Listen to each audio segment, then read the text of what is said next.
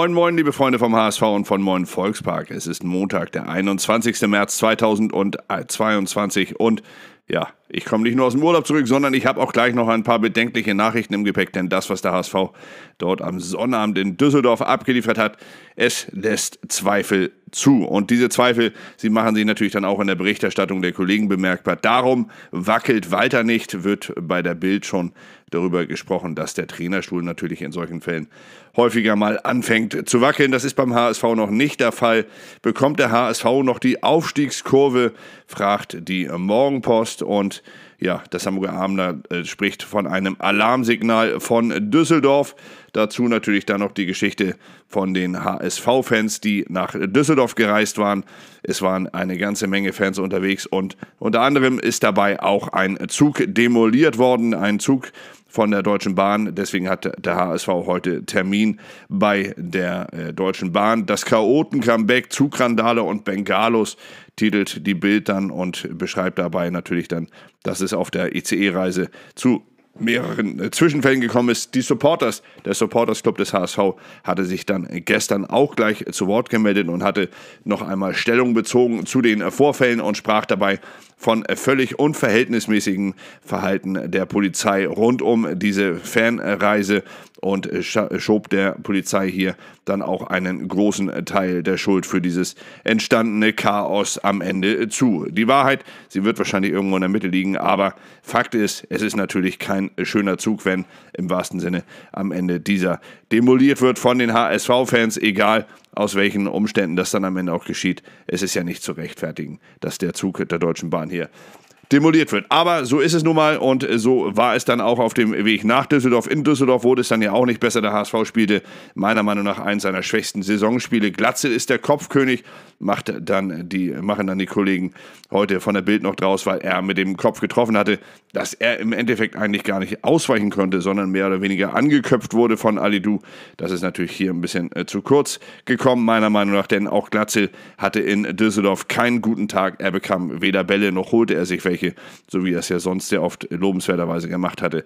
Also auch er steckte hier in der Krise, in der man auch äh, Sonny Kittel sieht derzeit. Kittelkrise wird zum Problem dann die Zeile bei den Kollegen von der Bild und dabei beschreiben sie dann auch völlig zu Recht, dass Sonny Kittel derzeit einfach nicht in der Verfassung ist, in der er noch in der Hinrunde überragte und den HSV mit offensiven Fußball dann am Ende oder mit offensiven Ideen bereicherte. Was bedeutet der Muheim-Deal für Leibold? Dazu muss man sagen, Miro Muheims Leihvertrag wurde gerade umgewandelt in einen Vertrag bis 2025 beim HSV. 1,5 Millionen Euro sollen an den FC St. Gallen gezahlt werden. Und Miro Muheim, wie gesagt, unterschreibt dafür im Gegenzug bis 2025 fest beim HSV. Er, und das sagt Michael Mutzel, der Sportdirektor, könne allerdings auch sehr gut zusammen mit Tim Leibold, den er ja eigentlich vertritt als Linksverteidiger, auf der linken Seite spielen. Mutzel sagt, dass Muheim auch offensiver einzusetzen wäre und dementsprechend auch beide auf einer Seite zusammenspielen können. Der, Hoffnung, äh, der Hoffnungsretter sagt die Mopo und hat ein großes Foto von Robert Glatzel, der mit seinem 20. Pflichtspieltor, äh, Pflichtspieltor 16 davon in der Liga, 4 davon im Pokal, natürlich seine Ablösesumme von einer Million Euro meiner Meinung nach schon mehr als gerechtfertigt hat, auch wenn natürlich er selbst am Wochenende nicht wirklich viel besser war als der Rest der Mannschaft die ja in Düsseldorf mit sehr, sehr, sehr viel Duse dann am Ende noch einen Punkt rettete in der allerletzten Sekunde der Nachspielzeit. Traf ja Robert Platze, nachdem Alidu ihn mehr oder weniger angeköpft hatte. Und so droht ein ganz bitteres Ende, ist dann der Kommentar in der Hamburger Morgenpost von Lars Albrecht. Er sagt, was da auf dem Düsseldorfer Rasen zu sehen war, war jedenfalls keine Eigenwerbung der HSV-Profis.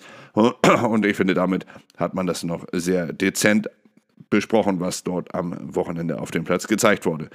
Nett finde ich, dass Georgi Shakvetatze für Bosnien-Herzegowina, äh, für Georgien in Bosnien-Herzegowina und in Albanien spielen sollte, allerdings die Nationalmannschaftsreise abgesagt hat. Er möchte sich nach seiner überstandenen Corona-Erkrankung erst einmal richtig äh, erholen und in Hamburg weiter vorbereiten. Dann natürlich die einzig wirklich positive Nachricht an diesem Wochenende, zumindest für Farid Alidou. Der wurde nämlich zur U21-Nationalmannschaft berufen und soll dort jetzt zu alter Stärke finden. Das hoffen die Kollegen der Hamburger Morgenpost zumindest hier in ihrer Zeile Beförderung für Ali Du. Der HSV kauft auch Muheim, dazu natürlich noch bei den Kollegen überall Thema und alle im Klartextmodus. Allerdings muss man sagen, ist der Artikel heute im Kicker über den HSV äh, so klein, wie er ansonsten eigentlich nur von den Teams ist, die irgendwo im unteren Mittelfeld rangieren.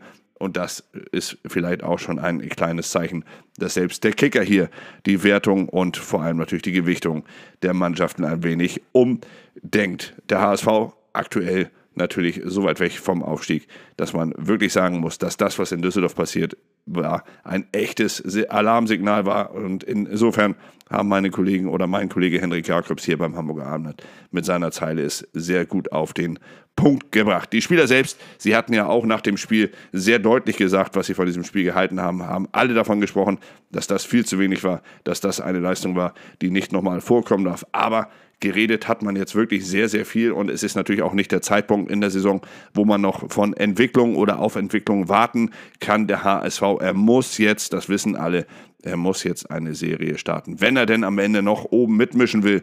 Ansonsten ist der Zug nach oben schon sehr, sehr schnell abgefahren, noch früher, als er es in den letzten Jahren hier schon abgefahren war. So, also nochmal, der HSV hat scheiße gespielt, bringen wir es mal auf den Punkt. In Düsseldorf. Der HSV hat jetzt zwei Wochen Zeit, es ist Länderspielpause, er kann sich vorbereiten auf ein Doppelpack, auf ein Heimspiel, Doppelpack erst Paderborn am Sonntag in einer Woche und danach dann äh, das Erzgebirge Aue zum Nachholspiel unter der Woche. Das heißt, der HSV hat die Möglichkeit, sechs Punkte zu holen, die ganz, ganz wichtig wären, um nochmal oben ranzuschnuppern. Nicht um oben reinzustoßen, dafür ist man schon zu weit weg. Dafür muss man, wie gesagt, mehr als diese zwei Spiele äh, gewinnen und eine echte Serie hinlegen. Aber nichts ist unmöglich. Deswegen setzen wir die Hoffnung drauf, hoffen wir, dass Tim Walter die Mannschaft in diesen zwei Wochen wieder in die Spur bekommt, dass der HSV dann gegen Paderborn und Aue dementsprechend nachlegt und dass der HSV sich da die Hoffnung zurückholt, die man meiner Meinung nach mit den letzten drei Spielen so ein wenig ins Wanken gebracht hatte. Drei Spiele in Folge hat der HSV jetzt nicht gewonnen, vier sogar, wenn ich das richtig sehe. Also insofern muss man gucken, dass man hier wirklich wieder ansetzt und den HSV in die Spur bekommt. Also, setzen wir drauf. Ich wünsche euch jetzt erst einmal einen schönen Start in diese Woche. Trotz allem kommt gut rein in diese Woche und genießt den Tag. Er soll hier in Hamburg zumindest wettermäßig sehr schön werden. Und das ist doch auch mal ein ganz guter Anfang. Also das Positive zum Schluss. Bis dahin, euch allen alles Gute. Genießt den Tag, wie gesagt. Und das ist das Allerwichtigste. Bleibt gesund. Bis dann. Ciao.